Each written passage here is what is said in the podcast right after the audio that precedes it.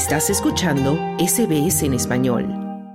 El canal de Panamá está al límite de sus operaciones porque cada vez tiene menos agua debido a la sequía que desde hace meses afecta a la región centroamericana por el fenómeno El Niño y el cambio climático. Por tanto, a la entrada del canal se está produciendo una acumulación sin precedentes de barcos que esperan su turno para cruzarlo porque constituye una arteria vital del comercio mundial. Por esta vía de unos 80 kilómetros pasan cada año 14.000 buques portacontenedores que cruzan el Atlántico al Pacífico sin tener que rodear América del Sur. Es decir, 6% del comercio mundial sigue esta ruta y sus principales clientes son Estados Unidos, China y Japón. El administrador del canal de Panamá, Ricaurte Vázquez, dijo a medios locales que perderían de 500 a 700 millones de dólares en 2024.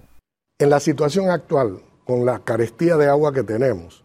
La carestía de aguas no es solamente un tema panameño, es un tema que se está dando en múltiples regiones del mundo, desde Amazonas hasta el Mississippi, el Rin hasta el Yangtze.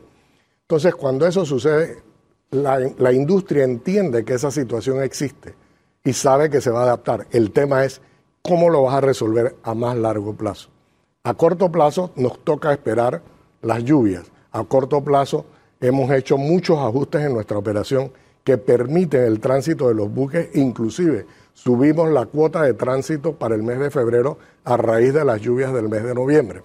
Las autoridades del Canal de Panamá achacan la sequía al fenómeno El Niño y al cambio climático y advierten que es urgente que Panamá busque nuevas fuentes de agua, tanto para las operaciones del canal como para el consumo de agua de los ciudadanos. Los mismos lagos que llenan el canal también suministran agua a más del 50% del país centroamericano, que tiene más de 4 millones de habitantes. El gerente de agua del canal, Eric Córdoba, señala que es la peor sequía en 30 años.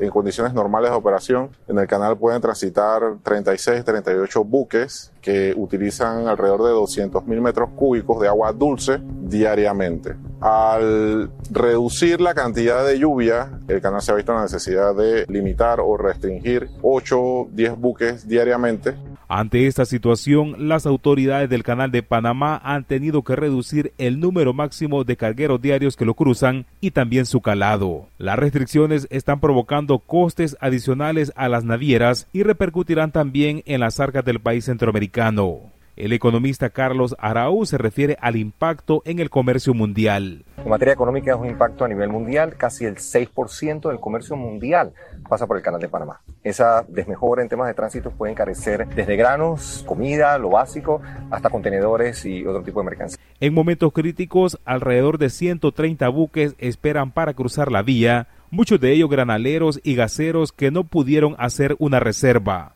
A menos que las lluvias empiecen a caer en los próximos meses, las restricciones se mantendrán por un año como el calado o parte sumergida del agua que alcanza una embarcación. Esto implica que los buques deben pasar con menos carga, lo que impacta en ingresos por peaje al canal de Panamá. La presidenta de la Cámara Marítima de Panamá, Gira Poiser, asegura que diariamente 78 mil contenedores están atascados. Los clientes solamente ahora se sientan y le preguntan qué va a pasar con el canal, cómo va el tema del agua con el canal. Hay seis barcos menos que van a pasar. Son seis barcos menos que en alguna parte del sector, eh, miembro de la, nuestro, nuestra Cámara, van a dejar de poder abastecer esos barcos. Ante la situación del canal de Panamá, el gobierno de México avanza en el corredor interoceánico en el istmo de Tehuantepec. Es una estrecha porción del territorio mexicano donde 300 kilómetros separan al Pacífico del Atlántico. Recientemente el presidente de México, Andrés Manuel López Obrador, inauguró el ferrocarril interoceánico, una ruta ferroviaria que pretende ser una alternativa al canal de Panamá. Se trata de que haya otras opciones y hay posibilidades, porque, repito, ha crecido mucho el comercio en Asia. No queremos competir con nuestros hermanos panameños que los respetamos mucho, los queremos mucho. El proyecto mexicano de unir las dos costas mexicanas entusiasma a los empresarios pero la falta de información está generando especulación sobre las tierras aledañas, donde las comunidades denuncian despojos violentos ligados al crimen organizado. Para SBS Audio informó Wilfredo Salamanca. ¿Quieres escuchar más historias como esta? Descárgatelas en Apple Podcasts, Google Podcasts, Spotify o en tu plataforma de podcast favorita.